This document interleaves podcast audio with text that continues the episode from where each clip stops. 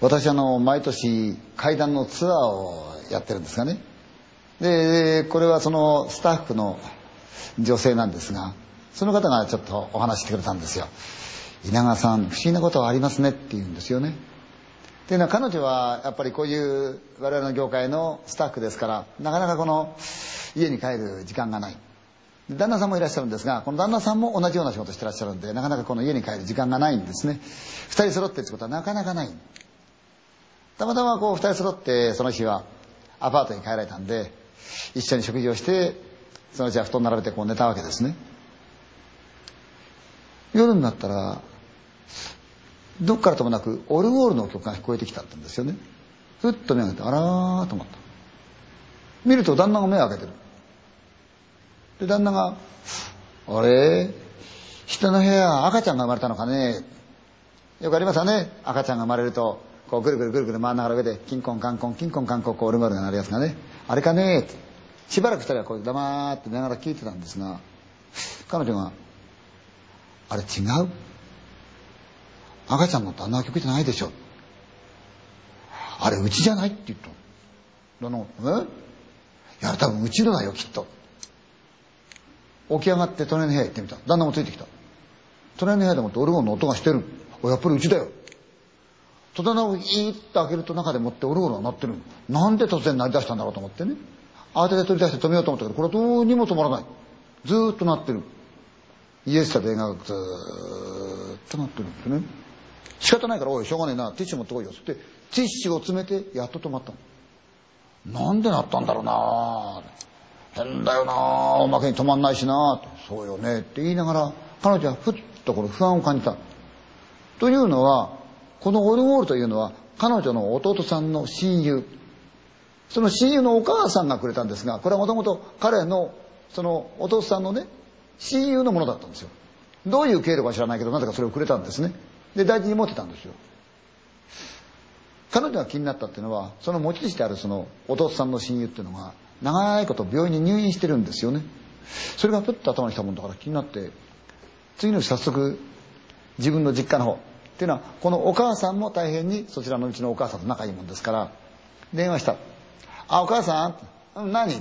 うん、ちょっとね、気になったんだけど、お母さん、あのさ、山本君っての、うん、あの、別に何もないって言ったの。バカなこと言うんじゃないよ、お前。入院はしてるけど大丈夫だよ。元気でもって暮らしてるんだから。あ、そうって。なんだよ。うん、そうじゃないんだよ。ちょっと気になったんだよ。うん、大丈夫だよ、山本君元気だよ、病院にいるよっていう話だったんですね。で、電話それで切れちゃった。ところが3日もしたらば、山本君がどうもその、危ないらしい。そういう連絡が入った。日頃からとっても親しい付き合いをしてますから、夫婦揃って早速見舞いに行ったわけですよ。で、どうもこの、今夜が峠だろう。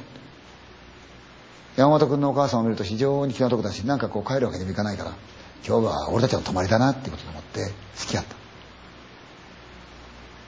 みんなの願いもむらしく山本君はそのように亡くなったんですね。で、その後葬式だなんだずっとあって付き合っちゃった。疲れ切って二人はアパートへまた帰ってきたんですね。ただ、こういう業界なもんですから、あれこれ連絡が入る。で、その留守番の電話の記録を見ようというんで、旦那の方がカチッとスイッチをやった。プーってなってて、あ、何々です。えー、何時に行われます何々の何とかなんですが、こうなりまして、ああです。話があって、えー、何日、何時です。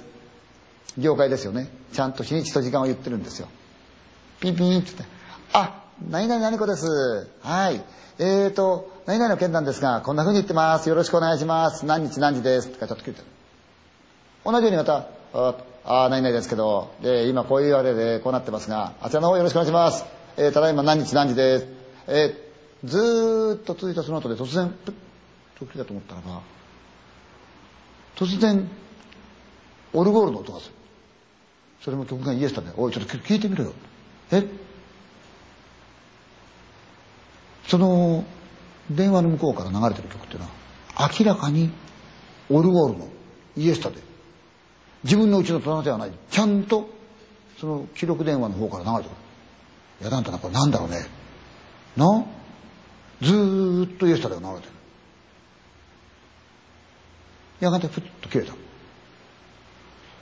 と旦那が「おい最後の電話って何日の何日だっけ？うんこれこれこうだよこうだよね。おい待てよ。もしもあの電話の後にこれがすぐ入ったとしたらこの時間山本君が死んだ時間じゃないか。言ったそうです。不思議ですよね。電話から聞こえてきたイエスタデーの曲。あれはきっとお別れのメッセージだったのかもしれないですよね。